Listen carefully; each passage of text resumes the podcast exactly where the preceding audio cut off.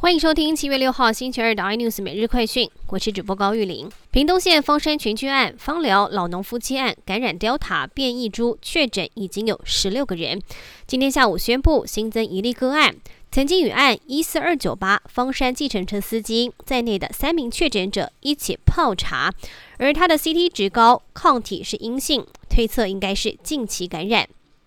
而另外，七月十二号，如果降级餐厅内用做部分的放宽，还是会有一些部分的严格要求，包括距离、隔板、非公用餐具、量体温、清消等等，都是最基本的。如果不能符合，就只能做外带。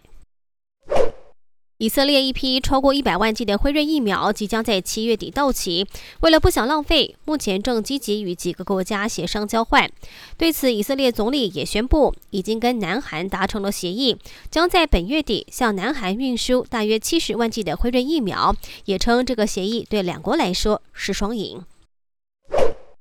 英国广播公司 BBC 报道，冰岛一项长达五年的实验显示，周休三日是压倒性的成功。目前全国已经有百分之八十六劳工可以周休三日。那么这项实验让劳工领同样的薪水，但是工时缩短。研究人员发现，在大部分的工作场合，生产力并没有下降，甚至改善。现在在西班牙和纽西兰也有类似的实验。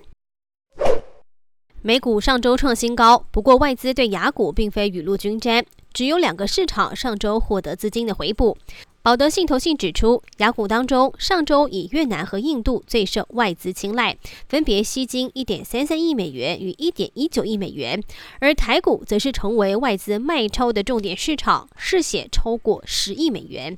更多新闻内容，请锁定有线电视八十八 MOD 五零四 iNews 这阵晚报，或上 YouTube 搜寻三立 iNews。感谢台湾最大 Podcast 公司声浪技术支持。您也可以在 Google、Apple、Spotify、KKBox 收听最新 iNews 每日快讯。